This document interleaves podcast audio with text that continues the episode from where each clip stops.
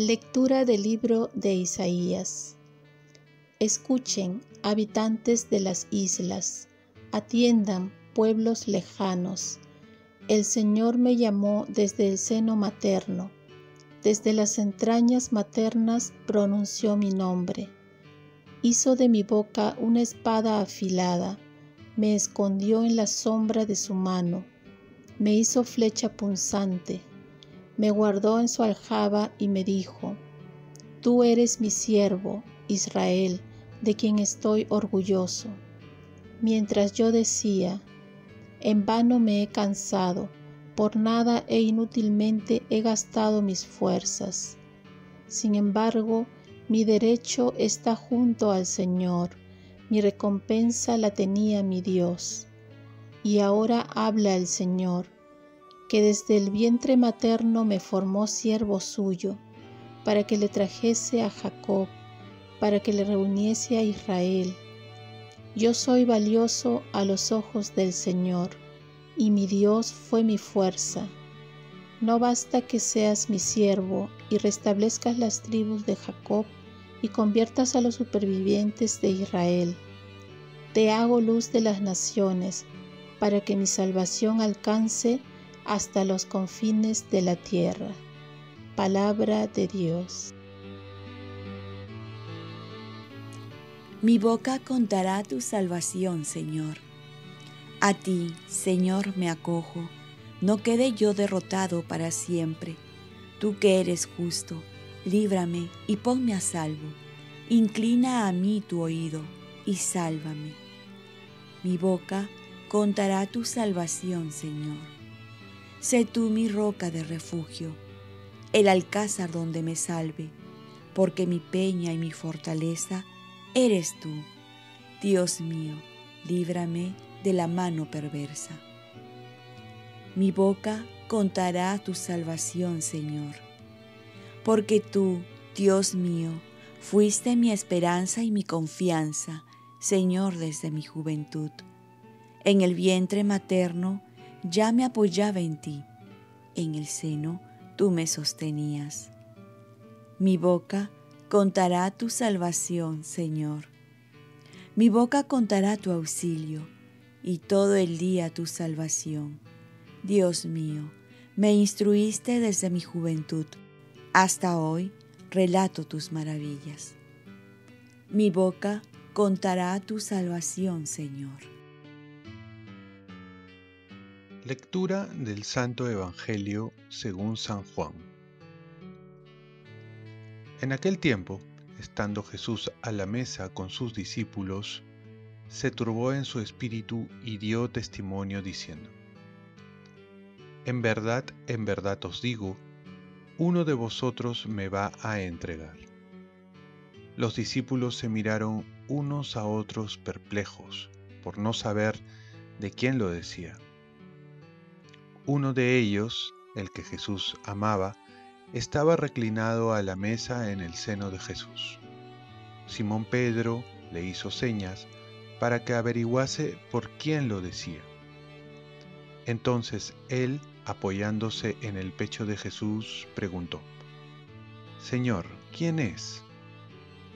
Le contestó Jesús, aquel a quien yo le dé este trozo de pan untado y untando el pan se lo dio a Judas, hijo de Simón el Iscariote.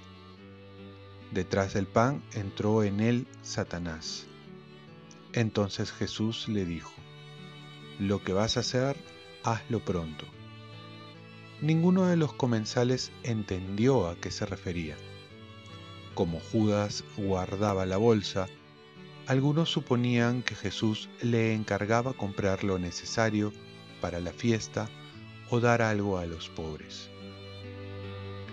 Judas, después de tomar el pan, salió inmediatamente. Era de noche.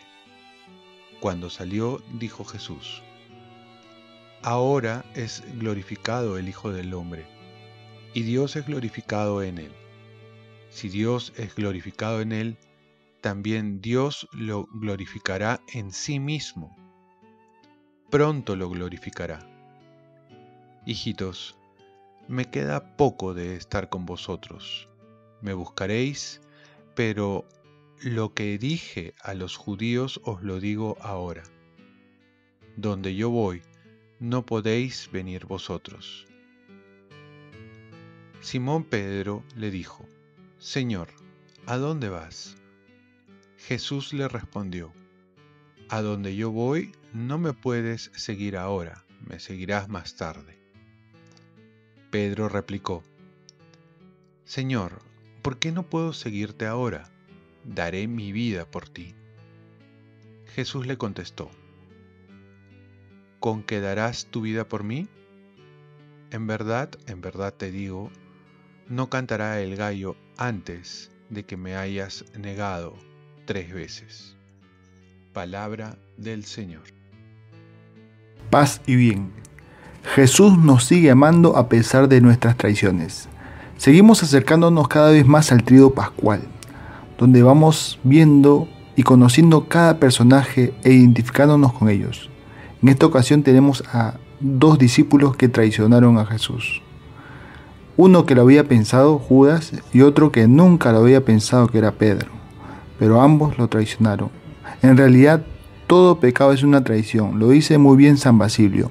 El pecado consiste en el uso desviado y contrario a la voluntad de Dios, de las facultades que nos ha dado para hacer el bien. Y no solo es un acto de traición contra Dios, sino contra nosotros mismos. Ahora tenemos dos discípulos que fueron escogidos por Jesús, estuvieron con Él, testigos de su amor, de sus milagros, quienes recibieron sus enseñanzas, sus palabras, pero al final lo traicionaron. De diferentes maneras, Jesús, por su parte, con Judas, siempre le hizo ver su amor, su amor hasta el último. El gesto de darle un trozo de pan mojado era un signo de una amistad íntima.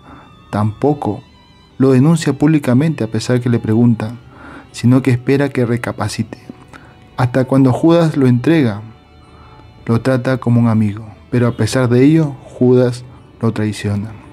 Jesús trata de conquistar por amor y sigue confiando en nosotros hasta el final. Nos trata de amigos para que sea su amor que nos mueva a no traicionarlo. Porque a pesar de ello, siempre Él se mantiene fiel aunque seamos infieles. Por otro lado tenemos a Pedro, que va a creer que amar a Jesús depende de la buena voluntad, de la emoción, del entusiasmo, de la efusión del momento. Y Jesús le hace ver que no es así, que no basta la buena voluntad. Después Pedro se dará cuenta de ello, que necesita de la gracia, de la fuerza de Dios, la fuerza del Espíritu Santo. Jesús también siguió mostrando su amor a Pedro y al final Pedro, a diferencia de Judas, se vuelve a Jesús porque había descubierto en Jesús un amor incondicional. Oremos, Virgen María, ayúdame a descubrir el amor fiel de Jesucristo a pesar que yo le traicione. Ofrezcamos nuestro día. Dios Padre nuestro, yo te ofrezco toda mi jornada en unión con el corazón de tu Hijo Jesucristo, que siga ofreciéndose a ti en la Eucaristía para la salvación del mundo. Que el Espíritu Santo sea mi guía y mi fuerza en este día para ser testigo de tu amor. Con María, la Madre del Señor y de la Iglesia, te pido por las intenciones del Papa. Con San José Obrero te encomiendo mi trabajo y mis actividades de hoy, para que se haga en mí tu voluntad. Y la bendición de Dios Todopoderoso, Padre, Hijo y Espíritu Santo, descienda sobre ti. Cuenta con mis oraciones que yo cuento con las tuyas.